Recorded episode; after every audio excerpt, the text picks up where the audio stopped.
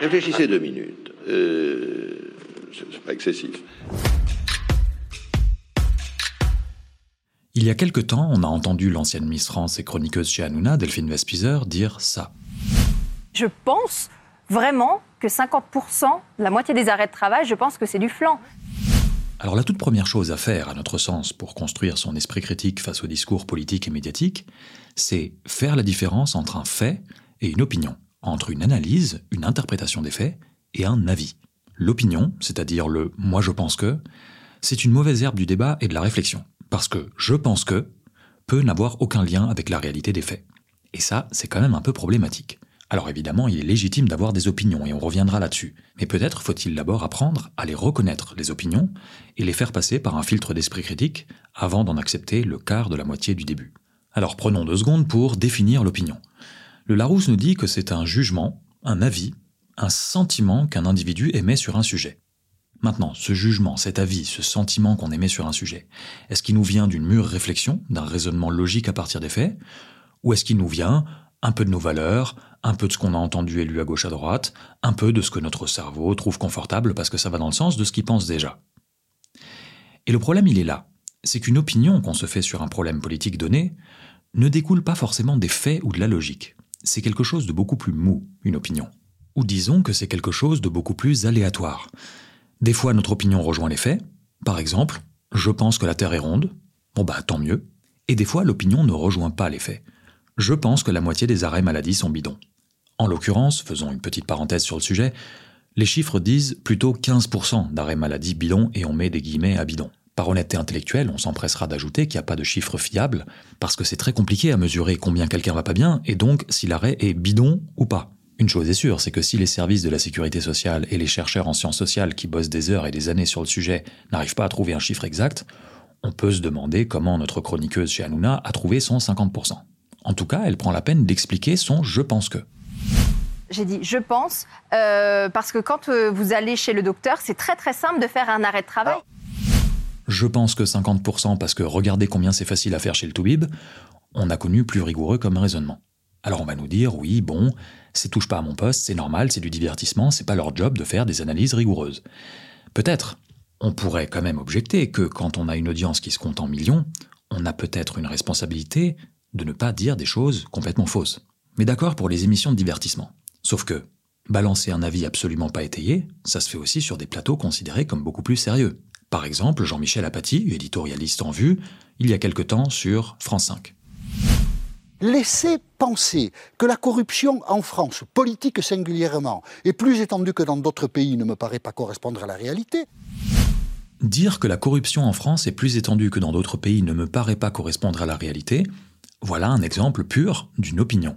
Et il a fallu que la présidente d'Anticor, l'association spécialisée dans la lutte contre la corruption, qui connaît ces chiffres, viennent gentiment mais fermement lui démontrer le contraire. Euh, moi j'ai un chiffre à vous donner quand même parce que le coût de la corruption a été évalué en France par an euh, par le Parlement européen à 120 milliards d'euros. Dans les autres pays c'est beaucoup moins, beaucoup plus. Pour l'Union européenne le total c'est 980 milliards. Bon voilà, mais d'autres pays aussi. Bon bah voilà, dans d'autres pays aussi. Circuler, il n'y a rien à voir. Alors sans rentrer dans le détail, mais un mot quand même là-dessus. L'Union européenne évalue à 120 milliards la corruption en France pour 980 milliards sur toute l'Europe. Si on prend les chiffres de 2022 de l'association Transparency International, qui fait référence, la France est classée 21e mondiale en matière de corruption, derrière tout un tas de pays européens. Le Danemark, la Finlande, la Norvège, la Suède, la Suisse, les Pays-Bas, l'Allemagne, l'Irlande, le Luxembourg, l'Estonie, l'Islande, la Belgique, le Royaume-Uni.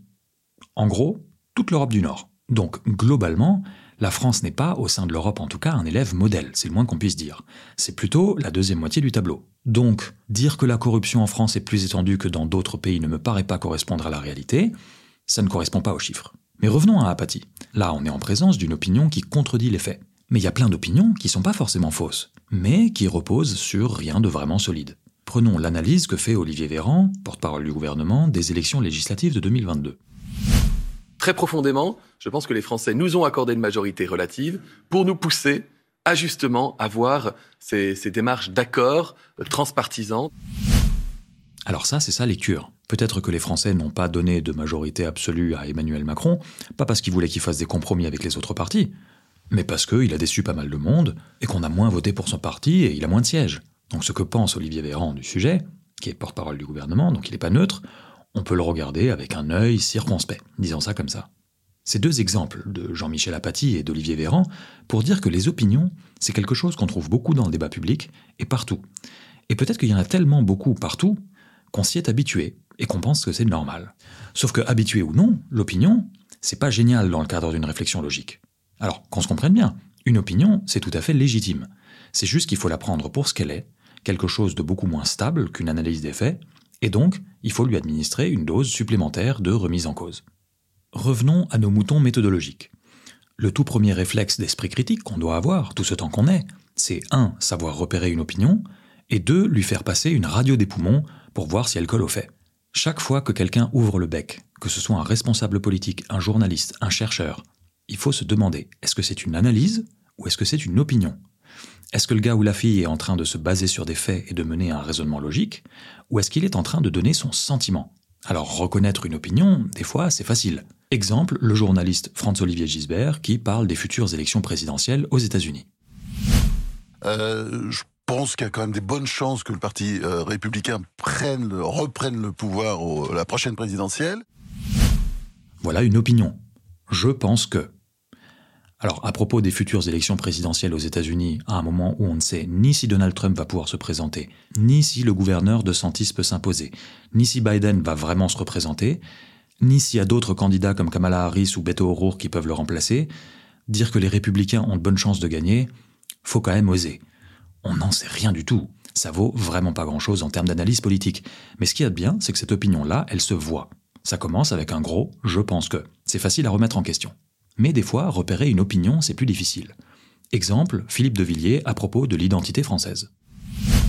Nous vivons un mémoricide et un génocide en même temps. Un génocide parce qu'il y a un changement de population.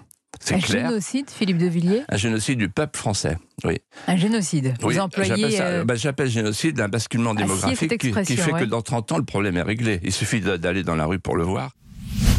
Alors là, il dit pas je pense que, il affirme quelque chose avec un mot très fort, génocide du peuple français. On a vu moins polémique. Pour l'énarque et le fin tacticien qu'est Villiers, ce mot est un choix et nous donne l'impression que c'est une analyse politique de la situation du pays. Sauf que ce n'est pas une analyse, c'est une opinion. Sur quels éléments se base Villiers pour dire que génocide du peuple français? Sans même remettre en cause le choix de mots, il y aurait sans doute un débat bien houleux à avoir sur la question. Sur quels faits se base-t-il? Sur quels chiffres? Sur quels travaux de démographes Comment arrive-t-il à cette conclusion? On s'excuse, mais il suffit d'aller voir dans la rue n'est pas un argument. Donc, première étape, toujours. Est-ce que ce sont des faits, ou une interprétation des faits, ou est-ce que c'est une opinion?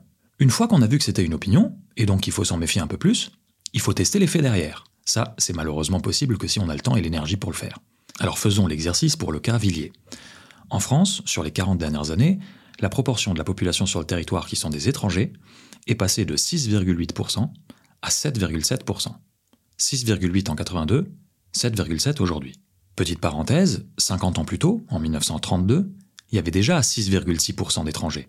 Donc un peu plus, un peu moins, il y a des cycles, il y a des pics, mais globalement, la proportion d'étrangers en France est assez stable. On observera tout de suite que quand on dit globalement c'est assez stable, c'est notre interprétation des faits. Elle est fondée sur des faits.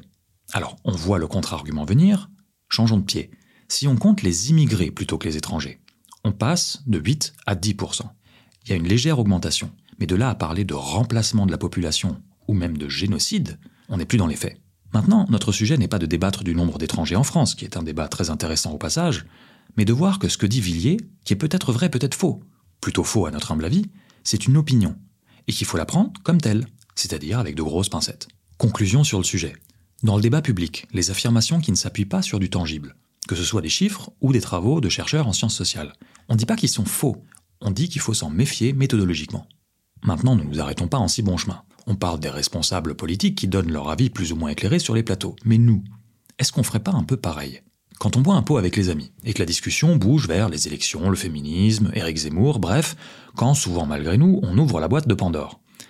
Est-ce que nous, tout ce temps qu'on est, on dit des choses étayées, qui se basent sur des faits, ou est-ce qu'on n'est pas en train de donner notre sentiment basé sur pas grand-chose En fait, l'exercice de différencier les opinions des faits, qu'on applique au discours politique, on peut, et à notre humble avis on devrait, se l'appliquer à nous-mêmes. Soit pendant ce charmant dîner où on parle de Sandrine Rousseau, au moment d'ouvrir son bec, soit après coup, à froid, en se demandant la position que j'ai défendue, elle est vraiment étayée Ou juste, c'est un truc auquel je crois, et puis je m'en fiche si c'est que partiellement vrai, tant que ça permet de clouer son bec à Tati Daniel qui me gonfle. En faisant cet exercice, on se rendra peut-être compte de combien nos positions sont souvent assez faiblement étayées.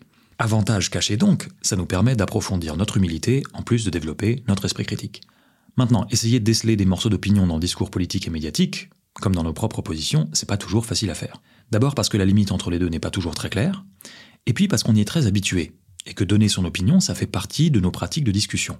Donc notre premier job, c'est d'essayer de repérer les opinions, dans le discours des autres et en nous-mêmes, de les mettre à leur juste place, dans la catégorie des trucs intéressants, mais dont il faut se méfier.